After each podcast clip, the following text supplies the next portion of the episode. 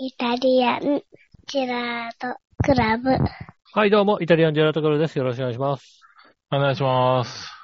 ねえ、ということでございまして、今週、週末か。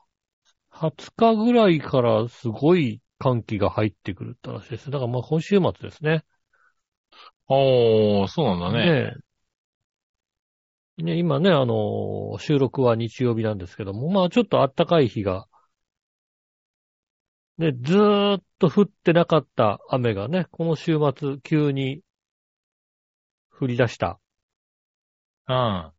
感じになってきましてね。ねだいぶ降ってなかったよね。東京都だとなんか3週間ぐらい雨が降ってなかったんですけどもね。うん。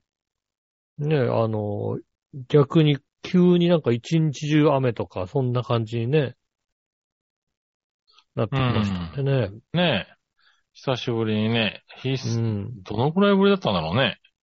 3週間ぶり。だからまあ、雨が、降水が3週間ぶりですからね。ね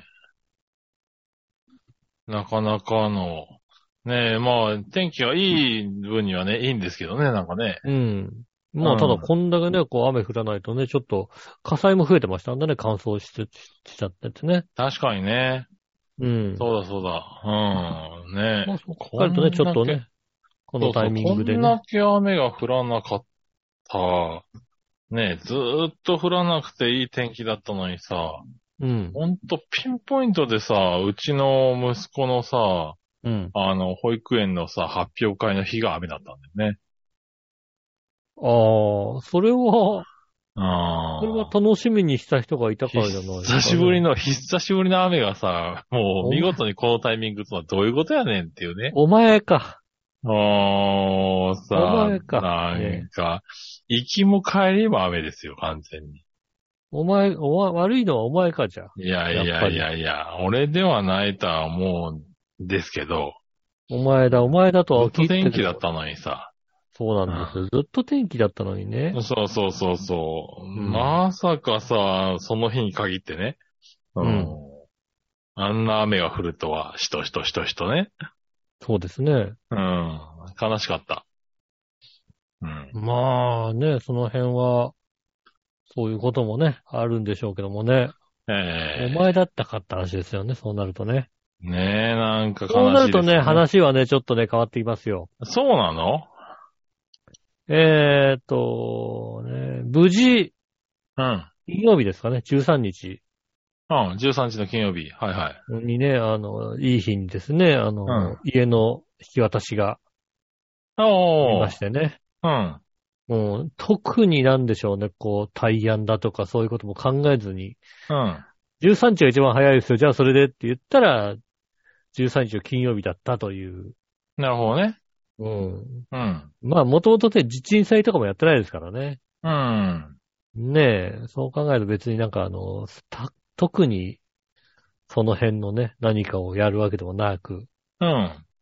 ねえ、13日にこうね、引き渡しがありまして、うん。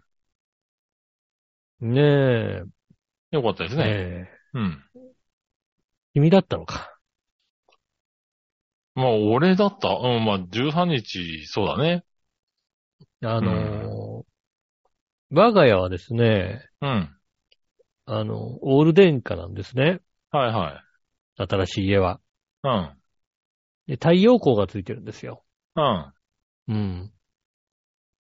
で、まあ、あのー今ちゃんとさ、太陽光とかさ、あのー発電状況とかね、そういうのうんがスマホにこう来るわけですよね。うん。で、なんかある程度こう準備が整ったら、今どれぐらい、あのー発電してるよみたいな数字がうん。出てくるんですね。うん。で、まあでも、あの、それに関して言うと、あの、まあ、引き渡しが終わった切り替えが済んでから、うん。ね、その、こう、太陽光の発電とかだったり、こうね、えー電気の使った額みたいなのも切り替わるわけですよ。うん。ね。あの、その太陽光切り替わった早々ですよ。うん。君の息子のね、イベントのせいでね、なんだ、イベントのせいでっても。せいでね、はいはい。太陽が出なくなりましたよ。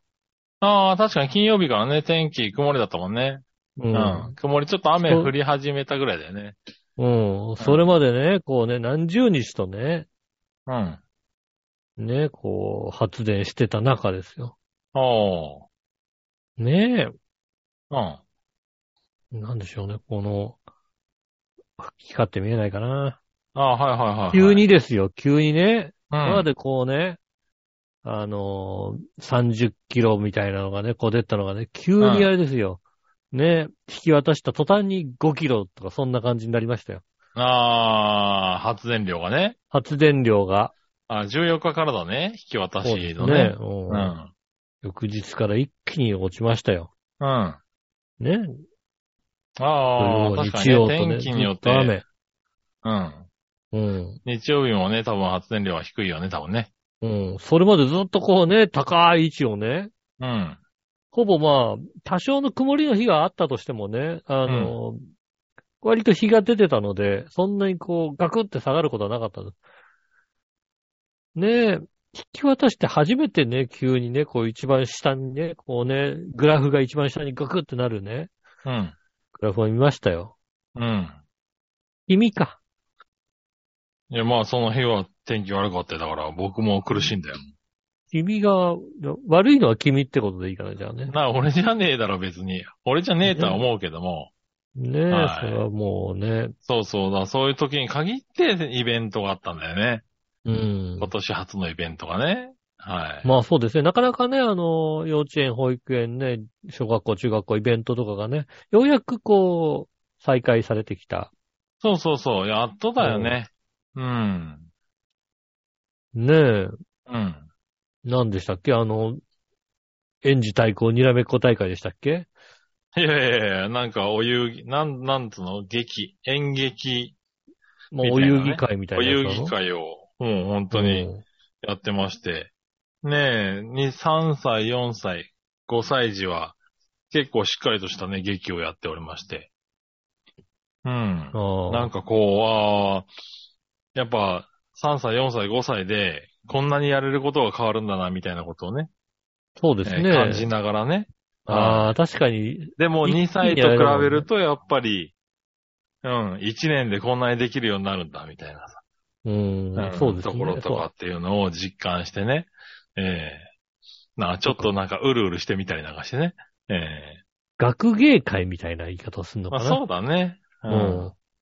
そうそう。あの言い方はよくわからないけどさ。うん。あの、もう、違うんだよね。あの、千葉の人ってさ、千葉なんかど、まあ、千葉のね、うん人は割とね、うん学芸会やってないんですよね。ああ。小学校とかの学芸会、うん幼稚園まではなんかそういうお遊戯会とか学芸会みたいなのやるんでしょうけど、うん。小学校とか学校で学芸会をうんやってないんですよね。あんまりやんない気がするね。うん。あの、なんか、やった記憶がないじゃないですか。うん。うん。あのね、意外に皆さんやってらっしゃるんですよね。話あを聞くと。学芸会？へえ。学芸会。実は学芸会がないっていうのは少数派だったらしいんですよね。あ、そうなんだ。うん。そうなんだ。なるほどそれね、うん。聞いたことあって。あーだから今それはあの知らんかったな。あの、学芸会っていう言葉が浮かばなかったんでね。なんだ、うん。なんだったかな、学芸学。確かに、でも学芸会とは言われてなかった気がするな、今回も。うん。なんか、え、演劇をするっていうのは、学校で演劇だけをするっていうのは、文化祭とかはあるよ。文化祭で演劇とかするとかさ、そういうのはさ、はいはいはい。あるけど、うん。そうじゃなくて、なんか、ほんと学芸会っていうのは、うん。あの、なかったな。そうだね。でもまあ、そうだ。今回もだから言い方はなんか違った気がしたけど、うん。なんか発表会みたいな感じの言い方をしたような気がするけど。まあまあでも内容は学芸会だってねな。うん。ねえ、そうそう。やってましたよね。あれですか、じゃあ。、そうだよ。うんその、ねえ、呼び方で言ったらさ、うん。あれなんでしょあの、今年が成人の日じゃないんでしょ？だって。えっ、と、成人の日は成人の日なんだから成人の日は、成そう、成人の日は成人の日なんだ。成人式じゃないんでしょ？だって。うん。えっ、と、それは各、各県いろいろ様々で、うん。あの、ルール的には、あの、二十歳の人を呼びたいっていう会うん。になるんで、で、あの、その市町村的に割とこう余裕があるところは、もうもう、あの、19歳、18歳、20歳、全員よ、一回全員呼んじゃって、うん。翌年から18歳で成人式みたいなところも、なくはないらしいんですよね。なんかね、そうそう、に2、3、2、3自治体あるんでしょ？なんかそういうところも。うん。うん。あるけど、基本的にはそんなもう3年分一気に呼べないから、うん。そのまま前年と同じ、まあ、二十歳の学年の人だけを呼んでうん。集めたいので、うん。言い方をね、あの、20歳を祝う会とかね。うん。うん。ね、なんか、そうそう、二十歳の集いみたいなね。そうですよねう。ん、呼び方をしてるっていうのを、あうんつい、昨日だか一昨日だかに知りましたね。そうですね。うん二十歳の集いとかになってるそうんじゃない？だったんだ、みたいなね。うん。うん。どんどん変わってきますよ、世の中ねい。や、だから本当にね、な呼び名っつうか、まあね、やってることは同じなんだろうけど、うん。その伝わり方っていうのどんどん変わっていくんだよ、多分ね。そうですね、確かにうね。ん。うん。そうそう。ねえ、でもそんなのうん。見に行きましたよ。ねへえその日が見事に雨でした。はい。えーやっぱりあれなの？あの、なんかあの、草とかなの？え？草1とかなの？ね。あー、学芸会だとね。学芸会だと。うん、小学校とかのね、あるよね、うんそういう役。あるよねうん。あるのかな？今はないんじゃないかな？草1ないの？うん、今ちょっと問題になりそうだもんね。そううか。ん。とりあえず全員の役を、ある程度なんかセリフのある役とか、うん。ある程度、ある程度セリフはないだろ、草一には、多分。ないね、だからね。うん。なんかあれでしょ？そううん。お母さんが緑の大使とか編んでくれたんでしょ？やっぱりね。あーあー、でもね、そう、洋服はある程うん度なんか指定されるんだよね。あの、白に紺のズボンにしてくださいとか、ああ。襟付きの白の服にしてくださいとか、まあ、他の学年によっては多分、なんか黒の服に統一してくれとかあるんだろうね。まあだからそういうね、あうの、ん芝居の、ね、何かこう出し物そうそうのによってそう。なんか変わってくるんで。上にちょっと羽織るんだけど、羽織りやすいものとかっていうの指定されてるんだろうけどね。うん。うん。だからなんかやっぱりね、こう、ハンバーグの役だったらね、茶色にしてくださいみたいなことになるわけでしょやっまあ。そうだね。お前の劇っていうのは何、何をやるんだ、いつも。なあ。お前の頭の中の劇は。演劇は。今のところ、臭い1とハンバーグが出てくる 劇。あん、なあ。うん、だから、まあだからあれでしょあの、ね、あの、あれじゃないですか静岡の爽やかなハンバーグを食べるうん。劇劇じゃないですか劇じゃねえよ、それ、ただのな。ただの食レポだろうな。違うの、うんそれ。だと、きっそと。っか。うん。そうねうちの子はね、あの、サルカニ合戦をやってましたけどね。ああ。じゃあ、薄だ。ああ、そうそう、そういう感じよ。うん。ウス、栗、蜂、えーカニ、うん。あと猿、みたいなはいは感じの役い。うを。ん。ええなんか、えっ、と、だまあだから25人クラスなんで、うん。なんか一つの役に5人ずつぐらいいるみたいな感じで。でも、猿は抹茶秋じゃんだって。え？猿は抹茶秋でしょ抹茶秋だね、確かにね抹。茶秋でしょ？ううん。ん。猿は抹茶。ない、孫悟空？だから、ねえ、ねえ、ねえねえねえねえ。西田敏行、うん。うん。そうだね。岸辺四郎でしょ？小八海は。ね。う。うんん。そう、そうじゃないですか？そうじゃないね。そうじゃないのね。うん。多。分ね。うん。それだとだって、ウスは出てこないでしょ？薄出てこないね。うん。夏目雅子薄だね、じゃあね。夏目雅子にはウスはやらせねえよ、多分。やらせないの？そうなの？そのメンバーでやったとしても。うん。違うう。ん。多分な。う。うんん。違うそうです。他にいるだろ、多分。夏江雅子も多分あれが嘘の役だったら多分、えあ出てねえわ、多分。そうですね、確かにね。ううんん。じゃあ、町明しか出れなくなっちゃうじゃん、だって。いや、他にいるだろう、多分よ。多分、岸辺四郎だったら嘘やってくれるわ、きっと。やってくれるな。うん、それはそうだな。うん。確かに。岸辺四郎バカにしてる気がするけども。やってくれる。うん。うんあの、借金、借金ができた後でしょ。そうだね借金ができ。た後だったらもうやだってくれる。からね、やってくれるよね、多分そうですね、ね。確かにね。うん。その後だったら作法上ではなかったとは思うけども。うん。んそうですね。ねえ、そういう役じゃないですよ。採用、でも採用機とかもね、なんか、やれるはやれるだろうね、そういうね。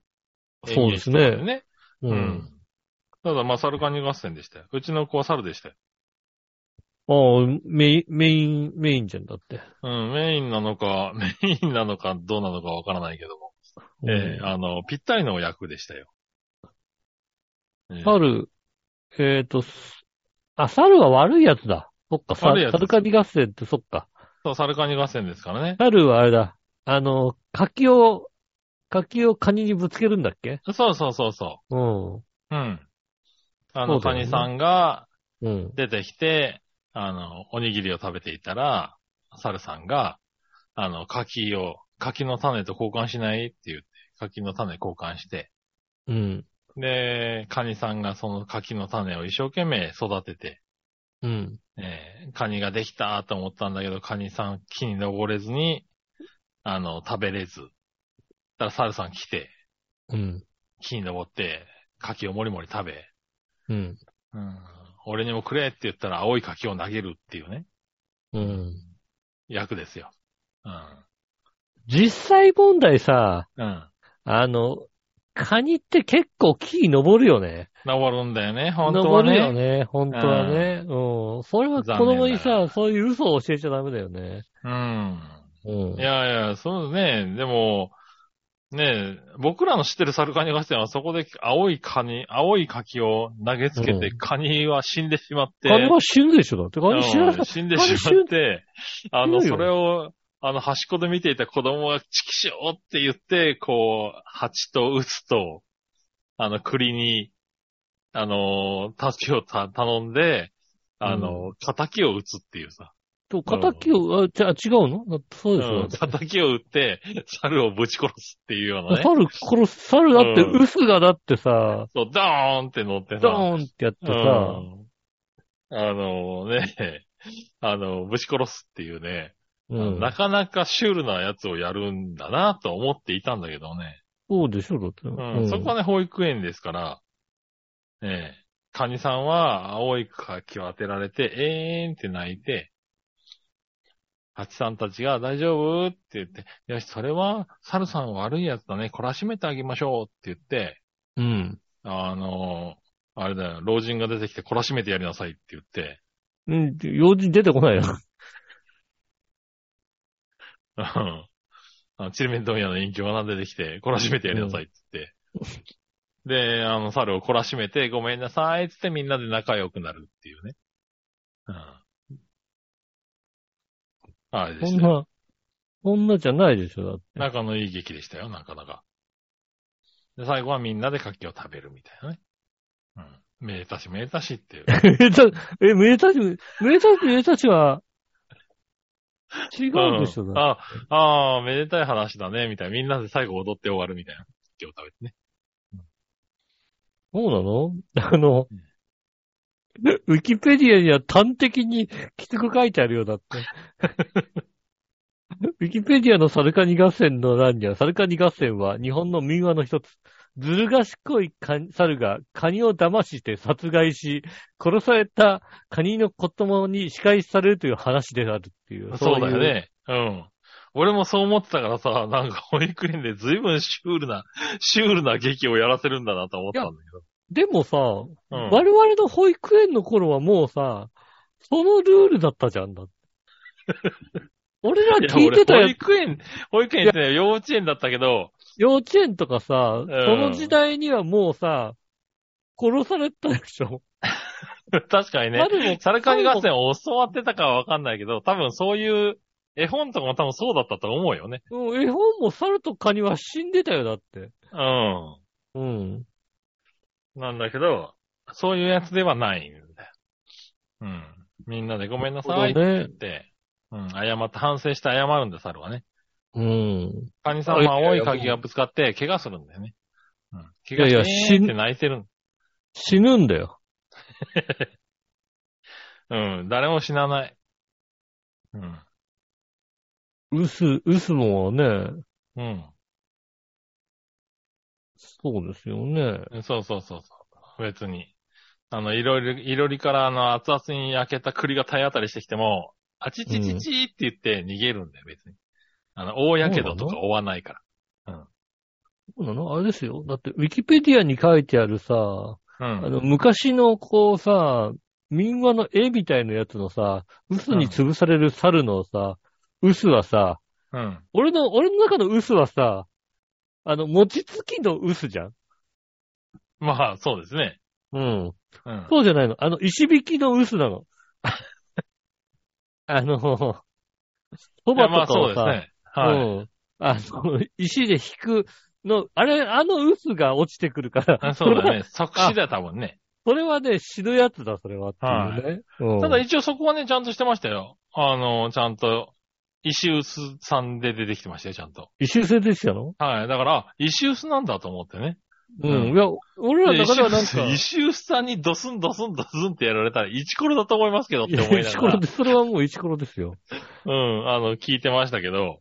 うん。うん、でもね、ちゃんと、そこは石臼さんにやられてましたね。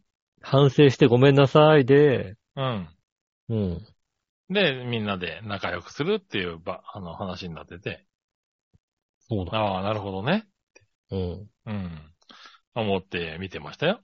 ええーその中、うちの猿はね、あのーあれですからね、仲間の猿の、あの、うん柿まで奪い、えーうんカニに、えっ、と、自分の分どころか倍投げつけるっていうですね、うん。えーあのーなんでしょうね。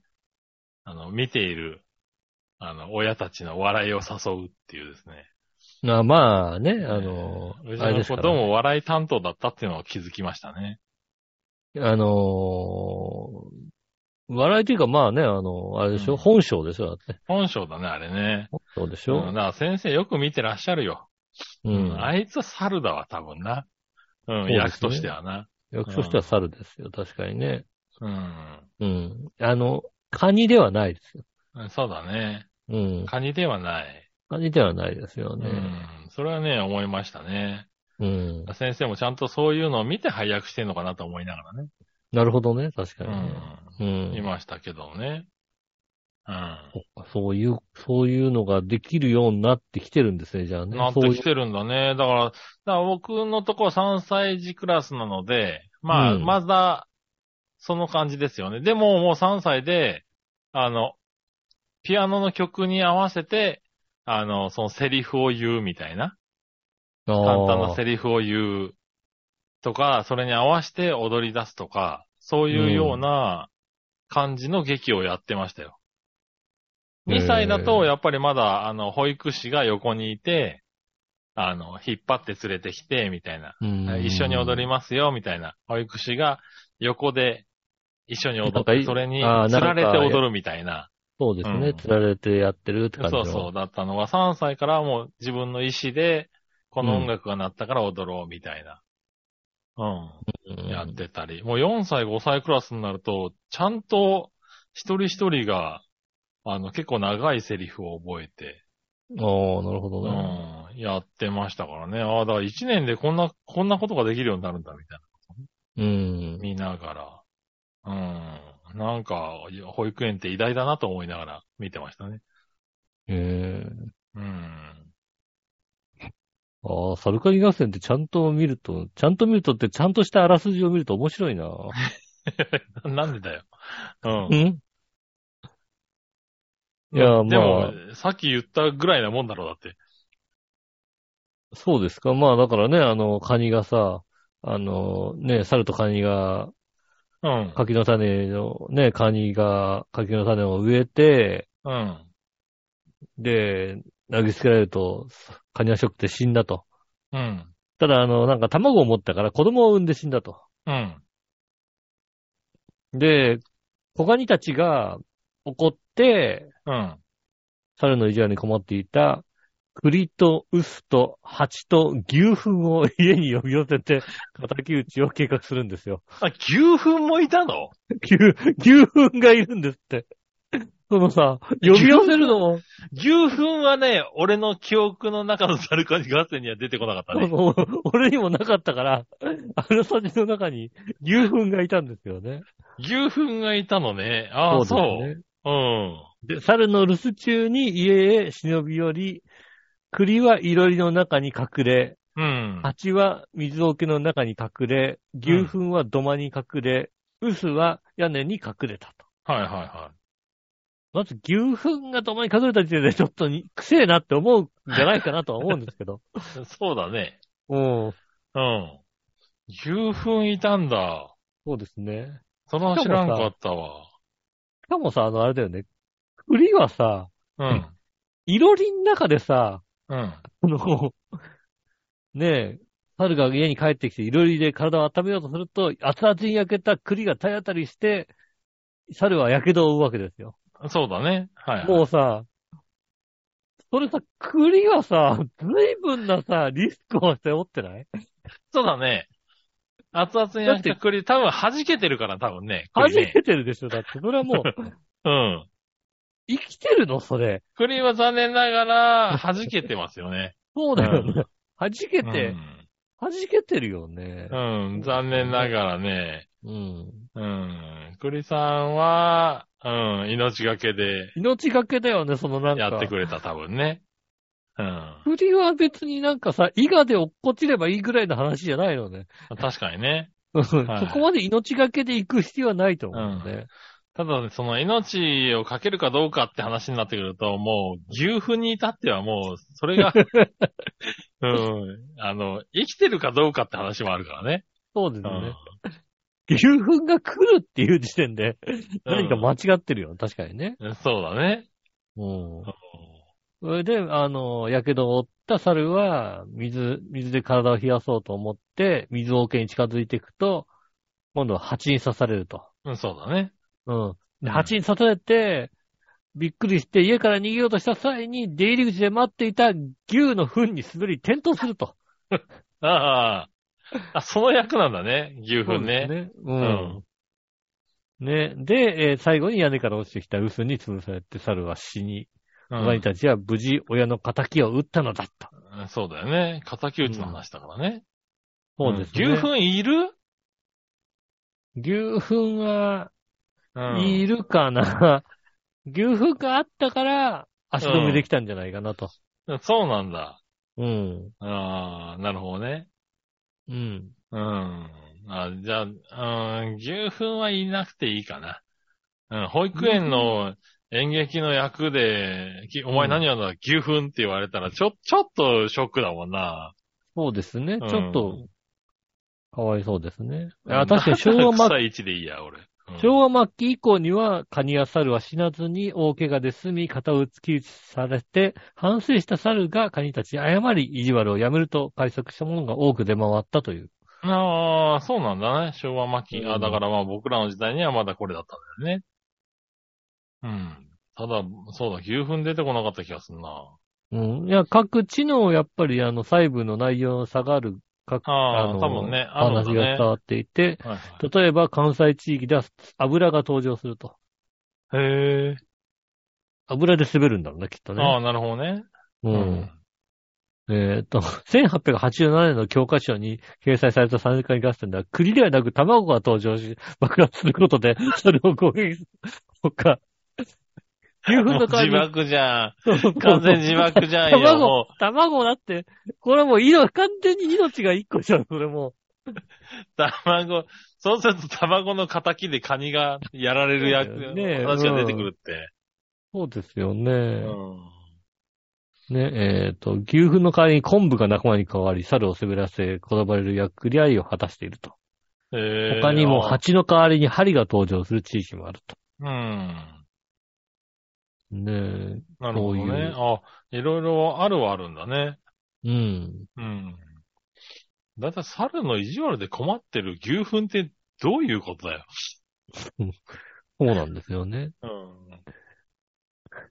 牛糞が困って、困ってどうしようって話ですよね。ねえ、いやいや、うんでもね、そんなのやってましたよ。へえ、そうなんですね。そうそうそう。なかなか、ああ、こんなことができるようになるんだね、みたいな。ええまあだから成長は早いですね。早いですね。人んちの子供の成長は早いですからね。うん自分ちの子供も早いって言ってたからね。俺なんかもうさ、他人、完全に他人の家の子供だからさ。うん。うんいや、そうだよ。俺ほんとね、ほんと他人の家の子は早いってうん言うけども、他人の家いい自分の家の子もね、早いよ。うん。どんなペースで育ってんねんと思うもんね。そう確かにそうだね。うん。もう4歳ですか、みたいな。そんなうん、舞台に立って劇とかやっちゃう話ですか？っていうのね。そうだ、確かにそうだよね。舞台に立てるようなね。そうそうそう。それこそ本当についこの間生まれた話ですよっていうね。確かにね、舞台に立てるのは身分じゃないですからね。そうですよね。うん。いやいやいうや、んしかも、そのつた、立った舞台があれですからね。あの、文化会館の大ホールですからね。大ホールなのね。大ホールですよね。文化会館の。うん。え、俺文化会館の大ホール立ってねえんじゃねえかな。あ、そうなんだ。僕は中学校のところに、あの、合唱コンクールで一回立ってますから。そっかそっか、合唱コンクール確かに大ホールだった。うん。あうちはねああ、そうだ。はいうちもそうだ。うちも、そうだ。文化会館の大ホールは、合唱コンクールは大ホールだったな。うん。うちそうだの、ねそう、学校は大ホールで。そう、だからそれ以来ですから。だから 僕は14とか、そのぐらいの時ですよね。そうですねう。ん。あいつはもう3歳にして。そうだな。だって、お師匠ホールに至ってあれですよ。あのね、二世風靡の時だけですからね、本当に、ね。なるほどね。うん俺、小ホールは多分立ってねえんじゃねえかな。うんそんな感じですからね。ねえ、そんな、あれですよね。えーそんな、もうね、人んちの子供はね、成長が早いですけども。うん。ねえ、あーねえなかなか。じゃあね、雨も降るわなった話ですよね。いや、だから結局それ、その日が雨でしたわ。今年初の雨がそれですね。はい。なるほどね。ああ、そうなんですね。はい。残念でした。サルガニ合戦のこのなんか、あの、歴史、歴史というか、何がどう、大体いろんなこう、何、話で、うん。この時代はこれが出るみたいな、ああ。うん、ことが、あのうん。ー、へえ、いろいろ、いろいろあるんだなということが。ああ、だから、そっか、だからそういう意味では、聞い、これ聞いてる人も、あれか、杉村何の説明してんだって話かもしれないわけだ。そうですね。うん。うん。うん。蜂、蜂出てきたっけ？みたいな人もいるかもしれないわけだね。うん。そうですね。あ、でもね、あの、蜂と、うん。栗八嘘のパターンは割とああ。多くなりましたね。うん。でも関西の方だとその卵が出てくる可能性もあるわけでしょ？そうですね。卵出てくる可能性あるありますし、うん。あの、1960年代に、あの、かなり、うん。あの、カッポした、あれですね、あの、昆布時代がですね、そこで終わるらしいですよ。70年代からもう昆布がパッタリ出なくなって。60年代からね。うん昆布だって思ってる、何話の方の人もいるわけでしょだって。そうですね。うんえ1990年以降になると、えーっと、牛糞が出る、出ることがああ。ねえ。多くなってきたそうですね。なるほどね割とね、最近は牛糞だそうです。あ、そうなんだ。うん。じゃあ若い人たちは牛糞が出るの知ってたりするわけだね。そうですね。知ってるんですね、じゃあね。へえ。えー、ねえ、ああ、牛糞なんですね、じゃあね。ね、面白いね。そういうのもね。うん。そういうのもね、あの、いや、で、あ結構ね、あの、まず、何？絵本の話とかってちゃんと今見ると、こういうことだったんだみたいな結構多いんだよね。いや、多いよ。ほんうんと、すごく勉強され、させられてる。うん。ねえ、ちゃんと一回見直したいと思います。それでは今週も参りましょう。井上杉村のイタリアンジェラートクラブ。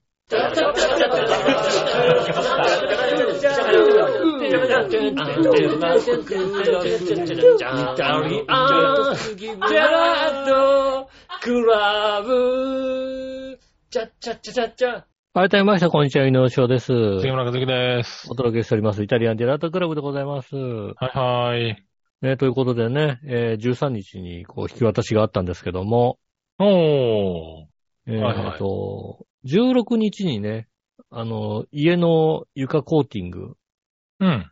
床その他なんかいろんなところのこうね、あの、なんでしょう、コーティングだとか、うん。えっ、と、カビ用棒、棒カビとかをいろいろやってもらうのをやるんでね。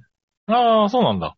うん。引き渡しからやるんだね。うん。引き渡さないと、こう、だ違う業者に頼むんで、ああ、なるほどね。うん。家をちゃんともう引き渡して、その、あの、家の業者とは違う業者さんに入ってもらうには、こう、もう引き渡さってからないとできないので、へえ。コーティングをやってもらうという形になるんでね、あのーだからこの3日ぐらい何もできないんですよね。家をこう、ああ。私になりましたって言われてね。も、ううんん。なんか別にこうね、あの、物持ってく床、床に何も置くなと。まあそうだよね床コーティングするんじゃね。う。うんん。うん。で、物入れも全部こうね、いろいろこう、あの、棒カビだとかそういう加工をするので、うん。基本的に物を置かない。でもそのタイミングでしかできないっていうしうね。ん。うん。そのタイミングでやるんで、ってことで、やってもらうので、はい。この、引き渡したはいいけども、2日間は特に、やることとしては本当に何を買うかをこうね、ああ、なるほどね。チェックして、もうね、まあ大物に関してはまあ、もう、とりあえず搬入されることは決定してます。あと細かいものですよね、本当にね。うん。うん。まあ、今今の家からどれぐらい持っていくかもありますし、うん。どれぐらい持っていかないかもありますんでね。はいは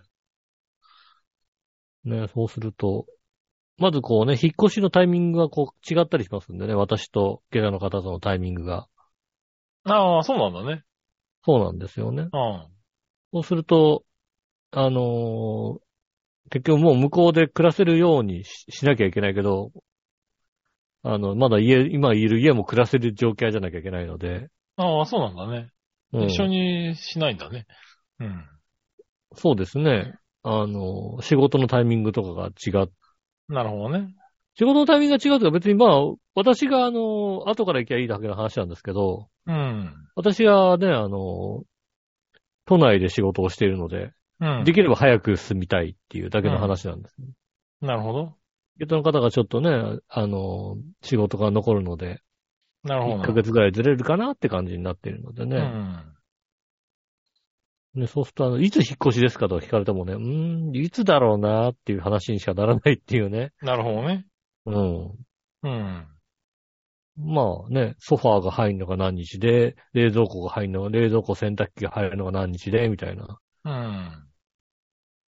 で、この家から持ってくものって考えると、引っ越し業者を頼むほどでもないのかな、みたいななるほどね。はいはい。感じになってきてるのでね、うん。なかなか、ね、じゃあこの家に残ったものどうしようみたいなところもね、本当にあるんですけどね。なるほどな。うん。だってもううちにこの家にある冷蔵庫2台は、い、そろそろ行かれそうな感じなんですよね。うん。うん。まあ、一つはもう完全にあれだもんね。ちょっと、あの、冷凍が弱ってきてる感じがしますんで。なるほど。ただでさえ買い替え時なんでね。うん。ねほら、だってあとちょっとしかさ、使えないようなものをさ、この、ね、2階から下ろさなきゃいけないみたいな状況になるからさ。ねえ。かといって本当に壊れて、こう、捨てるにあたって、どうしようかみたいなところもありますしね。まあね。はいはい。うん家電関係はね、最近、まあお金かかりますからね。うん。何が悔しいってさ、ジャパネットはさ、あの、買い替えないと安くならないじゃないですか。ああ、確かにね。うん。はいはい。下取りならみたいなことた言われてさどりがないとね、あうんまり安くない。確かにね。そうですよね。いや、あの、向こうの家に入れてこっちで、こっちの家のやつ下取りされるんですけど、うん。それは多分してくれないでしょうから、なるほどね。うん。ねえ、それが一番いいんですよね。ああ。買った、買ったのをね、多分その違う家から持ってけってなかなかやってくれないでしょうからね。なるほどね。しかも2階からっていうのね。うん。2階に入れて2階から出すんだったらさ、まださ、あのね、同じ機械を使えばいいだけの話ですから。ああ、でもまあまあわかんないけどね。どういうルールなのかね。う。うんん。ねそういうのもありましてね。うん。なかなか、ジャパネットで買うこともなく、なるほど。うん。うん。ねいろいろこう、休み、自分の休みと、搬入のタイミングとみたいな、あの家具とかね、こううん買って持ってきてもらうタイミングとかだったり、ね、家具とか据え付けの、あれがあったりさ、うん。ね、あの、ただただ持ってきて置いていかれた終わりは悲しいじゃないですか、やっぱりうね。ん。ねベッドとか、2階まで持ってってもらってね、つけてもらわなきゃいけないみたいなのもありますからね。うん。ねそういうのもあってね、いろいろタイミングとかも今測ってるとこですよね。うん。まあまあ2月の外交が2月の11日に、と2月の5日に終わって、まあコンクリートがちゃんと乾くのが2月の11日ぐらいだから2月の11日になったら車が入れられるってことなんで、まあそのあたりの連休とか使いながら、引っ越そうかなっていううん。感じですね。なるほどね。なのでね、本当に、まあ引っ越しちゃうことになって、なりますね、やっぱりね。うん引っ。越しっていうか、まあ、あの、いろいろあってね、あの、もう、住民票はね、私の住民票は、あの、船橋になってますんでね。あ、なるほどね。う。うんん。船橋の人になりましたね。おー。えー、っと、だから船橋の人になるのは、45年ぶりぐらいなんじゃないですかね。ああ、そういうことなんだね。私はね。なるほどね45年ぶりぐらいに船橋の人にうん。なりました。そうですか。なのでね、うん。まあ、船橋の、やっぱりね、あのー白子町に来てね、白子町に来てい、唯一、唯一じゃないな、まあ、いくつかいいことがあるんですけど、一番いいなと思うことは、うん。あのー役所で待たされないってのは一番いいことですね。ああ。もう、それがうもう、とにかく、なん。なんかあの手続き、うん。うん。まあ町なんで役場なんですけども、役場での手続き自体が、まず、基本的に、えっ、と、役場で手続きしてる人が、俺以外に一人いるかいないかぐらいの話なわけですよね。はいはいはうん。い。あ、それはいいね、なんかね。うん。で、こう手続きをこうね、お願いして、で書類とか書いて、これ書いてくださいって書いて書いて、こう出すじゃないですか。うん。出して、なんか、ちょっとこれ確認なんですけどっていう時に、うん。あのー窓口に呼ばれるじゃないですか。うん。ちょっとすいません、これ確認していただけますかみたいな感じのことでも、こう窓口にこう、呼ばれたり何番の人みたいに呼ばれるじゃないですか。うん。違うからね、座ってるところに、あの、職員さんが来て、これ、これで確認で大丈夫ですかって言われて、大丈夫ですってあ言うっていううんシステムですからね。ああ、確かに町役場って感じだね。うん、本当にね、だから、まあ、税金関係もそうだし、印鑑登録の時も、まあ、5分だよね。待って。うん。確かにね。生市役ちょっとありえないね、多分ね。えーっと、転居、転居して、転入の届けと、あと、印鑑登録うん。を一緒にして、で、住民票と印鑑証明を出してもらうっていう手続きで、やっぱり、1時間ぐらいかかりましたかね。あうん。そうだね。まあまあ、それぐらいは覚悟はしてってますけども。うん。うん。ね、まあまあ、ただ、あの、いいところは、あの、船橋の駅前のところにね、あの、船橋市役所じゃなくても駅前のところ、ななんとかセンターみたいなところでも、はいはい出張所みたいなね。うん。うん。全部もう印鑑、転入から印鑑登録からすべてこうできた。ああ、はいはい。いうのはいいところですよね。うん。だって白子町はだってあの、駅前に出張所がないですもんだ。なるほどな。うん。うん。なぜかというと駅がないから。そうだろうな。うん。うん。あの、白子の選挙はあれですからね。あの、よく通る、車が通る交差点のとこにいますからね。朝。ああ、そうか。朝、駅前がないんだね。そうそうそう。駅前で立ってる、大体さ、はいはいあの、朝立ちが朝立ちがやるとこないわけだ、確かにね。そうそう、朝で、朝立ってて、何人か立ったりするじゃないですか、選挙になると。ねえ、それができないから、あの、役場の近くの結構車が多く通るところの角とかに立って、朝は立ってますようね。ん。うん。それが多いですね。ああ。うん。ねえ、でもまあそこともお別れして。そうですね、お別れしまして、今、船橋の人になりましたんでね。なるほどね。ぜひね、船橋のね、皆さんね。ねえ、うん。多分、あれでしょうね。あの、調和表で言うと、匠くんが、そうだね。うん。船橋の人ですね。船橋の人ですよね。うん。なので、俺、匠くんの何もフォローしてなかったってのはね、ちょっとね、最近分かったことですよね。ああ、そうなんだね。うん。あの、もう、全然、あれ、匠くんって俺なんかフォロー、なんか Facebook かなんかで繋がってたかなと思ったら、Facebook を全くフォローしてなくて、まあまあ、たくみくんもね、あの、君に興味持ってないからね。興味持ってないからね、どっちも多分ね、あ、もしかしたら一方的にフォローされてるままなのかな？わかんないけどね。う。うんん。確かに。で、俺がちょっとフォローしてなかっただけなのかもしれないけどもね。もう、そんなことはなさそうな感じですよね。うん。そうだね。うん多分ね。多分ね、そうですよね。もしくは昔はフォローしたけど、今はブロックされてるかどっちかだね。ああ、外されてんのかな、もしかして。うやん。っぱり。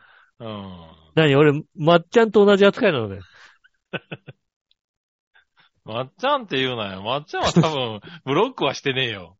うんブロックしてないのか、そっブロックか。はしてないよ、多分。うん。ただただもう交流がゼロなだけで。そう、交流がゼロなだけでね。うん。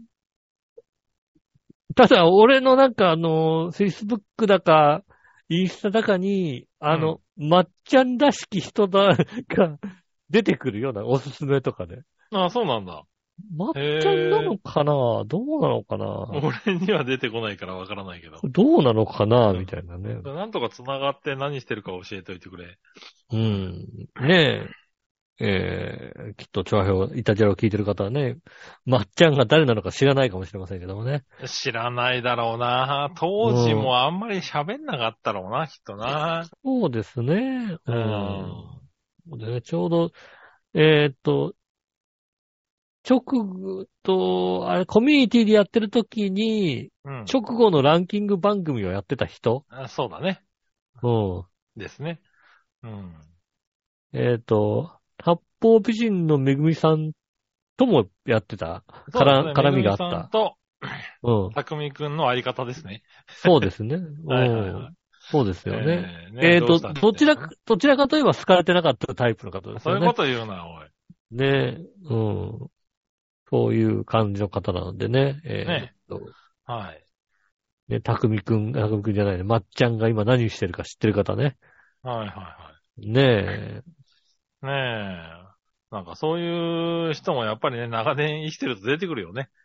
うえ。ん。そうですね。あのーああ、あの人どうなったのか、ヒラッチどこに行ったのかなっていうのもね、あのね。確かにな。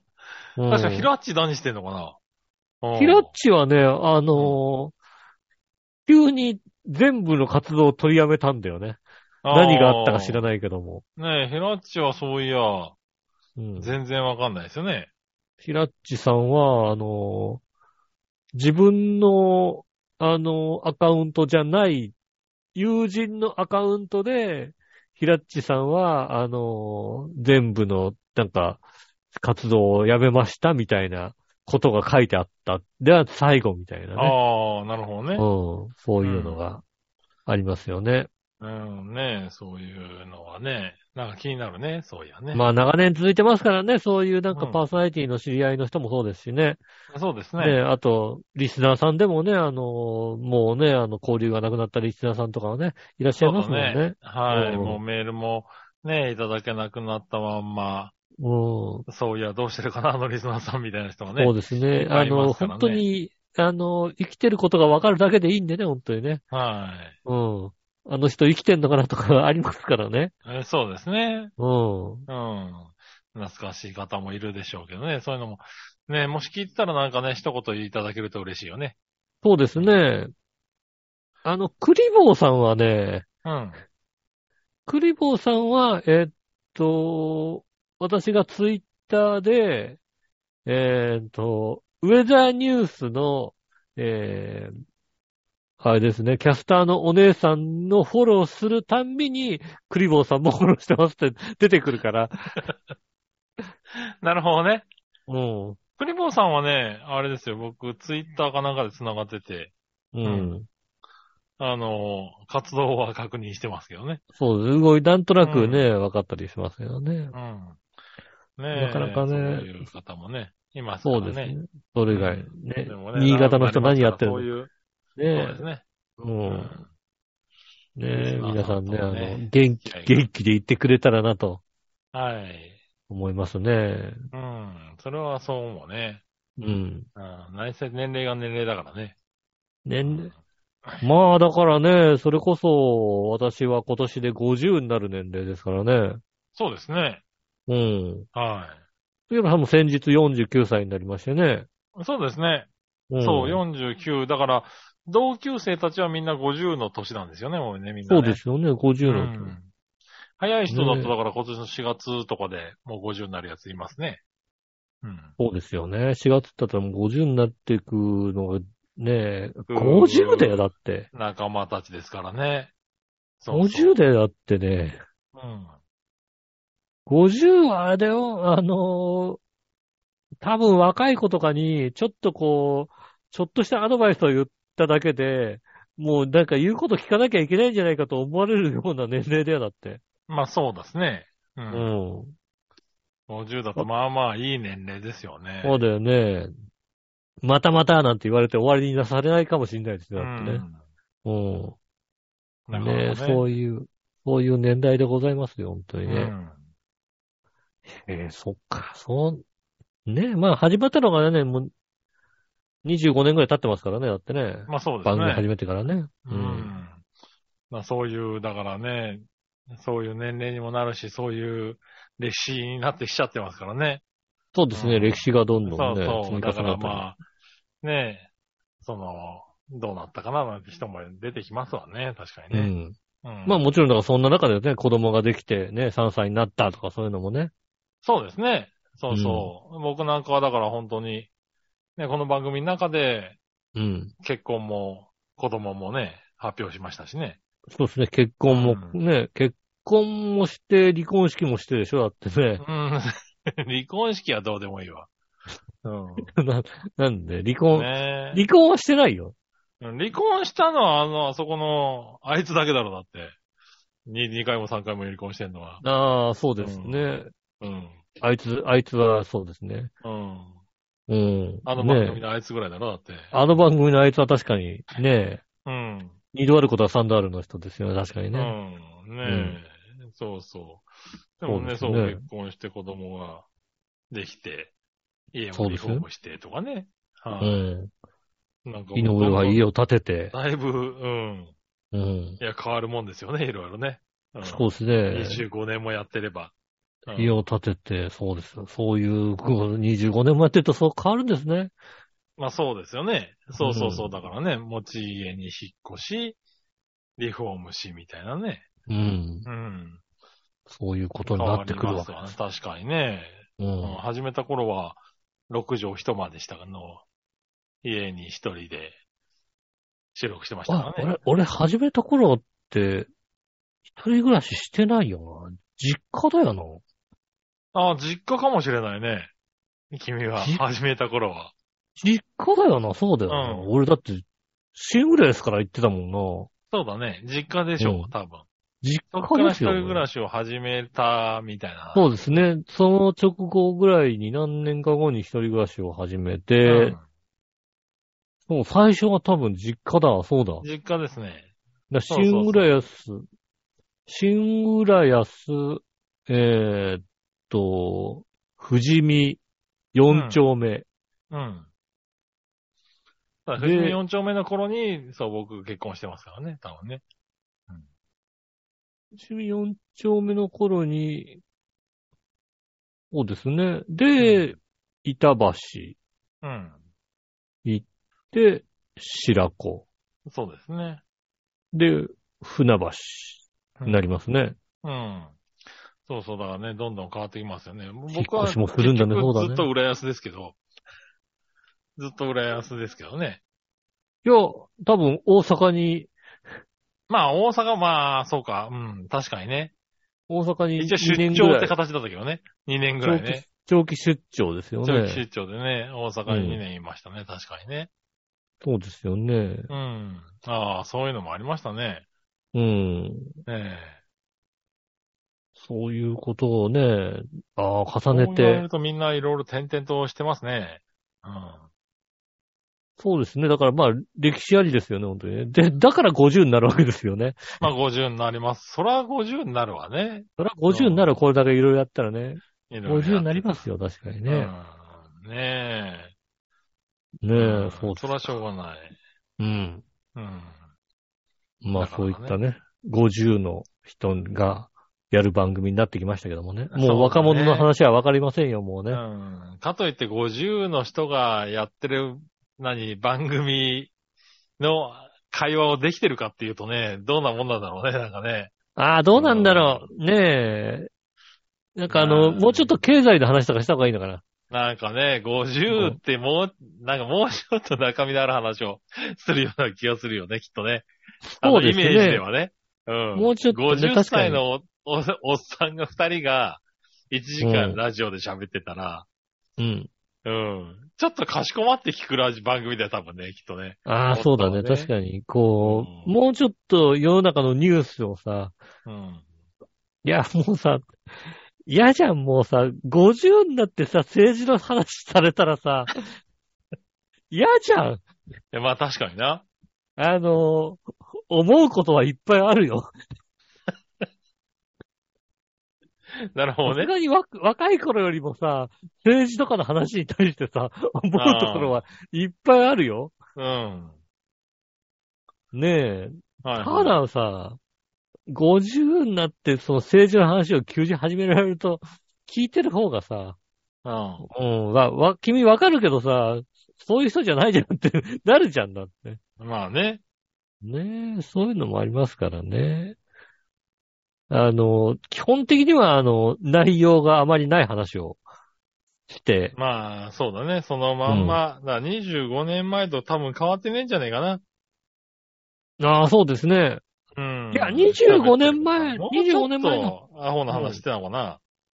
えっとね、25年前の方がもうちょっとね、言っちゃいけないような話をたくさんしてたと思うよ。あ そうですか。うん。なんだろうね、あの、仕事上言っちゃいけないことがいっぱいあったりするじゃないですか、なんか。仕事上言っちゃいけない。ああだから、だからなんだろう。あの、仕事の話もしてよかったじゃん、なんか別に。仕事でこういうことがあったとか、ああいうことがあったとかさ、うんああいうのムカつくんだよね、みたいなことをうさ、ん。言えたけども、今なんかもうさ、仕事絡みのこともあんまり言うと良くないし、みたいなさ。ああ、まあそんな別にないな、俺多分。ないんですね。んああ、だったらいいですね。ああねそういうこと仕もあるかやってんだね。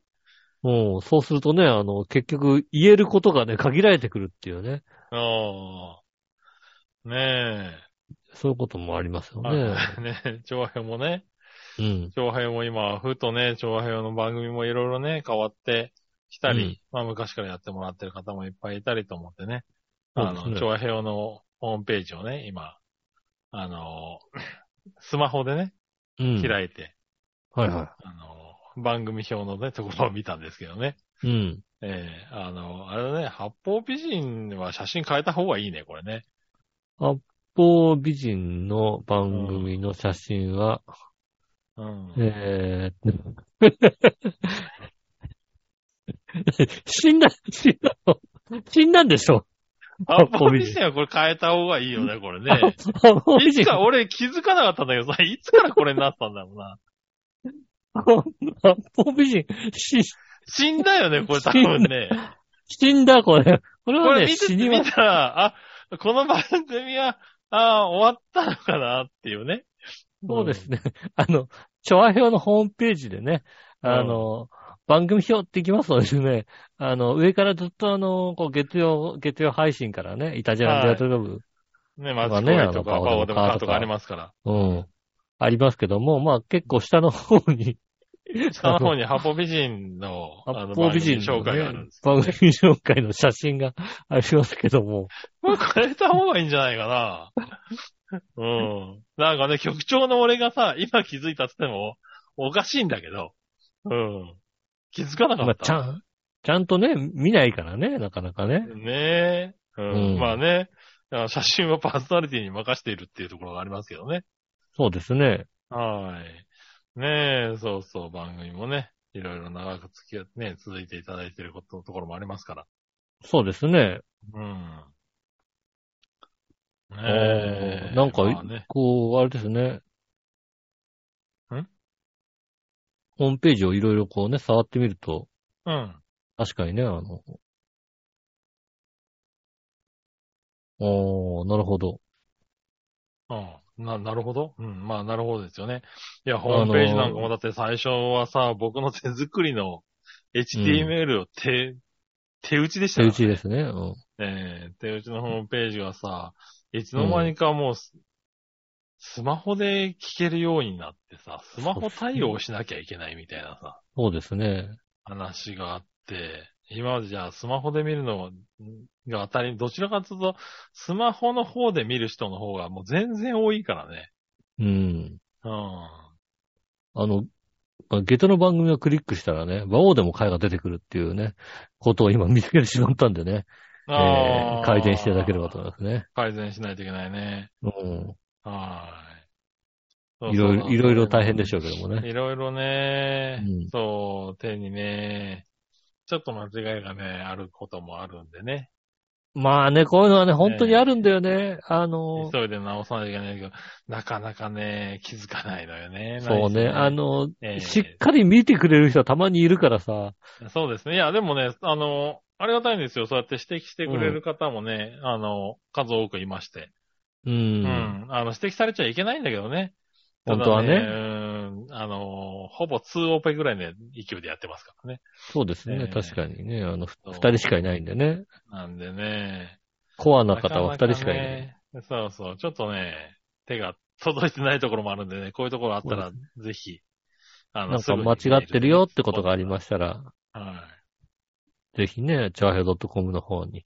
そうですね。ね、教えていただければと間思います、ね。違いがないのは多分、イタジラぐらいですね。イタジラが上がってないのは単純に、あの、その日休みになってる。そうですね。はいいたじら上がってない時は、だいたいあの、んまあ、9割5分ぐらい。ただあの、たまに本当に上がってない時ありますけどもね。そうだね。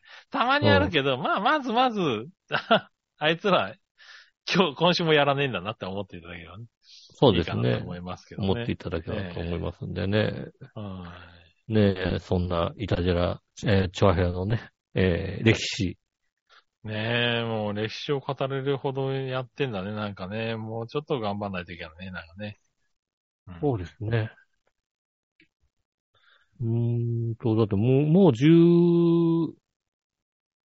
今年で14年？14年ぐらい、13年とか14年とうんか、そんな感じですよね、なりますね多分ね。うう。ん。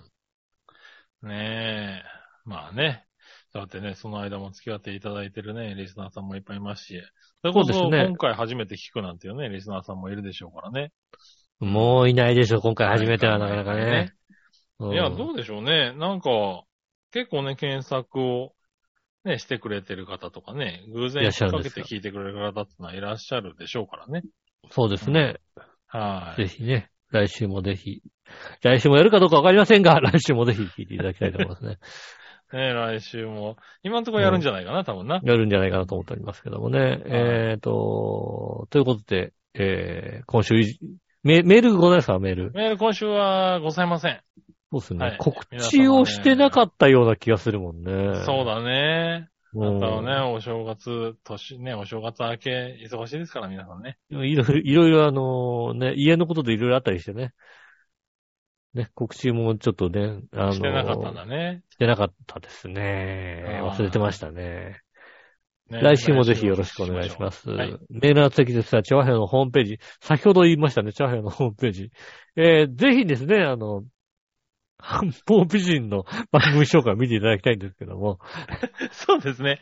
あの、長編のホームページに入って、あの、ん八方美人の番組紹介を見た後に、ねそうですねメールフォームの方に飛んでいただければね。そうですね。はお便りのところからメールフォームに飛びますんで、そちらの方からですね、えーっと、送っていただければなと思います。よろしくお願いします。えー直接メールも送れます。メールアドレス、チャーフアットマークチャーフ .com です。写真の添付等ございましたら、こちらの方から送ってくださいませ。えー、イタジェラの、えーっと、LINE のページもございますんで、イタジェラツイッターの、えー固定ページからですね、QR コードが貼ってありますんで、そちらの方からお友達登録していただきますと、えーたまにちゃんと告知が来るときはございますんで、そちらの方もぜひご活用くださいませ。あれ？メールフォームに、LINE からメールフォームに飛びますが、出ないかもしんないな。い。出ねえの。直直しときます。はい。うん。ねえ出るように直しておきます。はいねということでございまし。て、えー今週もありがとうございました。また来週もぜひ聞いてくださいませ。よろしくお願いします。お相手は私、井上翔と。今のくぎでした。それではまた来週。さよなら。